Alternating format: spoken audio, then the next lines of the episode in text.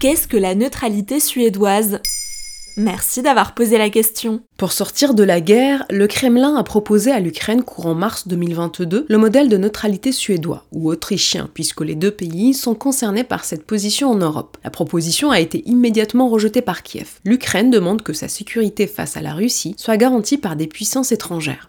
La règle de neutralité de la Suède est basée sur le principe d'être non aligné en temps de paix et vise la position de neutralité en temps de guerre, un statut qui lui a permis de ne pas connaître de guerre depuis plus de deux siècles. Et c'est l'un des rares pays en Europe à avoir connu cette situation durable de paix, ce qui permet d'ancrer la diplomatie suédoise depuis le 19e siècle dans une tradition de neutralité connue de ses relations internationales. Et quelle est l'origine de cette neutralité? Il faut remonter dans les années 1830 pour trouver l'origine de cette neutralité dont les fondements ont été imaginés par le maréchal Bernadotte. Elle constitue un des piliers de l'idéal politique suédois que le chercheur Vincent Simoulin définit dans son ouvrage Le modèle suédois, succès persistant, recomposition actorielle et reconfiguration intellectuelle comme une démocratie intégrative et consensuelle, un modèle corporatiste spécifique, un haut degré d'ouverture économique sur le monde et une politique de neutralité et de non-alignement. Mais cette neutralité a souvent été mise à l'épreuve et s'est autorisé quelques entorses, notamment durant les deux guerres mondiales. En 1941, le gouvernement suédois a autorisé le transit de la division allemande Engelbrecht de la Norvège vers la Finlande, alors que dans les dernières années de la guerre, un rapprochement avec les Alliés a eu lieu, ce qui a participé à dégrader les relations avec l'Allemagne. Pourtant, la Suède est membre de l'Union européenne, comment peut-elle rester complètement neutre? La neutralité de la Suède a fait l'objet de plusieurs débats au moment des négociations pour entrer dans l'UE dans les années 90, puisque effectivement effectivement, les textes qui régissent l'UE comportent des éléments de coopération en matière sécuritaire et militaire, ce qui pourrait venir perturber la position neutre suédoise. Pourtant, le référendum de 1994 a permis à la Suède de devenir membre à part entière de l'Union européenne sans demander de dérogation particulière. Mais notons que la Suède n'est pas membre de l'OTAN. Une notion un peu changeante selon les contextes historiques, c'est ça? Si la conception de la neutralité pour la Suède peut sembler changeante, elle a été en tout cas un instrument permettant de naviguer entre les conflits tout en affichant une relative cohérence dans sa politique étrangère. Il ne faut pas oublier que la Suède est un pays relativement modeste en termes de puissance et la position neutre lui donne accès à des avantages non négligeables. C'est ainsi que le pays a pu se positionner comme pays médiateur et négociateur, notamment dans le conflit du Haut-Karabakh entre l'Arménie et l'Azerbaïdjan ou dans celui du Darfour au Soudan. Et comment la Suède se positionne aujourd'hui avec la montée en puissance de la Russie perçue comme une réelle menace? Certes, la position de neutralité comprend des avantages, mais les mutations du contexte sécuritaire international impactent la capacité de défense suédoise et la pousse à réviser son statut. D'ailleurs, dans les années 2000, du principe de neutralité active, elle est passée à une politique de non-alliance. La Suède semble se rendre peu à peu à l'évidence qu'en cas de conflit majeur, elle ne serait pas capable d'assurer seule sa défense, et l'aide nécessaire viendrait très probablement de l'Alliance Atlantique, d'où la question récurrente d'une possible entrée dans l'OTAN.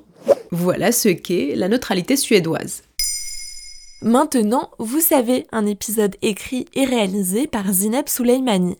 En moins de 3 minutes, nous répondons à votre question. Que voulez-vous savoir? Posez vos questions en commentaire sur les plateformes audio et sur le compte Twitter de Maintenant, vous savez.